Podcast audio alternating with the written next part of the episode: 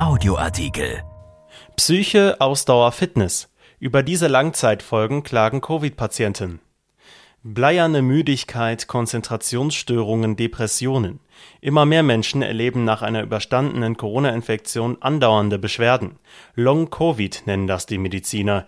Über das Leiden der Betroffenen und Wege aus der Krankheit. Von Regine Hartleb.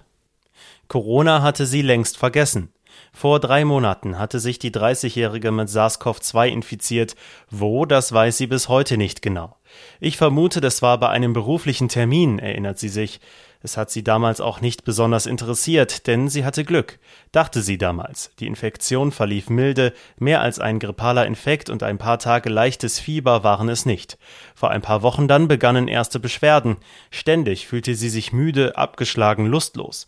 Und auch körperlich nahm ihre Leistungsfähigkeit stetig ab. Schließlich musste sie auch beruflich kürzer treten. Die junge Frau ist das typische Beispiel für die zunehmende Zahl von Menschen, die nach einer zunächst überstandenen Covid-19-Infektion nicht wieder auf die Beine kommen. Die Spätfolgen von Corona sind heute, rund ein Jahr nach dem Bekanntwerden der Krankheit, unter Medizinern längst keine Seltenheit mehr. Long Covid, Langzeit Covid nennen sie es.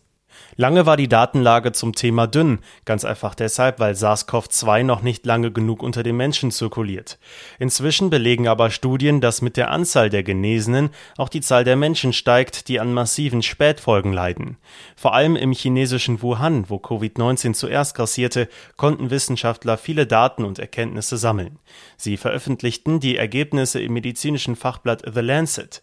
Demnach erkrankte etwa jeder zweite Corona-Infizierte, der in einer Klinik behandelt wurde, an den Spätfolgen einer Corona-Infektion. Von über 1700 Covid-Kranken hatten 76 Prozent nach bis zu sechs Monaten noch mindestens ein Symptom. Jördis Frommholt ist Fachärztin für Innere Medizin und Pneumologie an der Median Klinik in Heiligendamm. Vor knapp einem Jahr, im April 2020, hat die Klinik erste Patienten mit Long-Covid-Symptomen aufgenommen. Bis heute wurden 450 behandelt und es werden täglich mehr. Frommholt arbeitet mit den Betroffenen und sie weiß nach elf Monaten Erfahrung, es kann jeden treffen. Das Beispiel aus dem medizinischen Alltag zeigt, man muss zuvor nicht zwingend schwer an Covid-19 erkrankt sein, um Spätfolgen zu bekommen. Ganz im Gegenteil. Sehr häufig trifft es auch junge Patienten und sogar Leistungssportler und andere zuvor nur leicht Erkrankte. Frommholt unterscheidet drei Gruppen von Genesenen.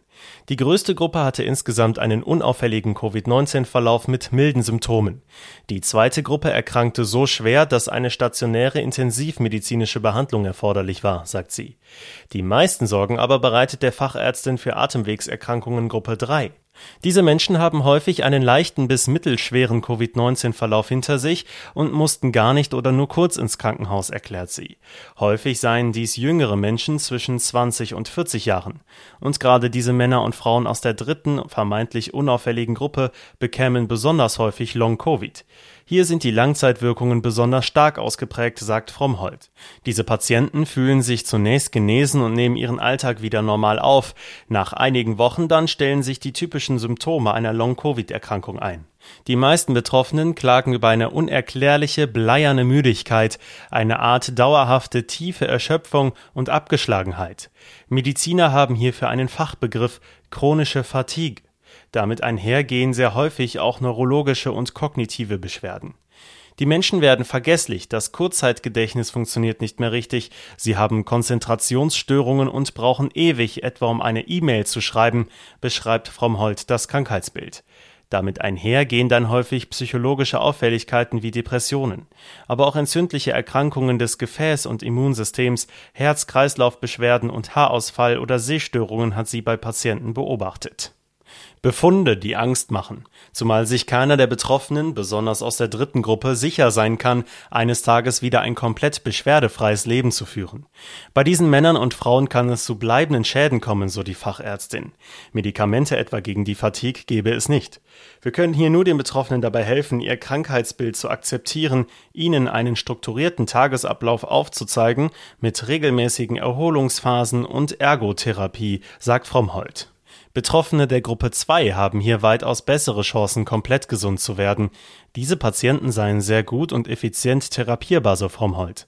Sie können durch gezielte Therapie ihre Leistungsfähigkeit und die Sauerstoffaufnahme wieder erheblich steigern, sagt sie. Etwa drei bis fünf Wochen dauere die durchschnittliche Behandlung in der Reha. Bleibt die Frage, kann man möglichen Spätfolgen vorbeugen, wenn man an Covid-19 erkrankt? Im Prinzip nicht, antwortet die Ärztin.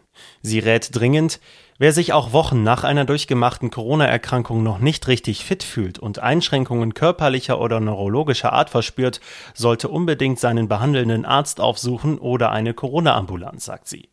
Was der Medizinerin zusätzlich Sorge bereitet, sind zunehmend auch Anrufe verzweifelter Eltern, die Long-Covid-Symptome bei ihren Kindern beobachten.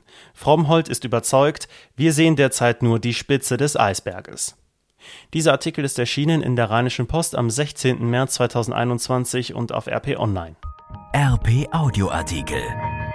Ein Angebot von RP Plus.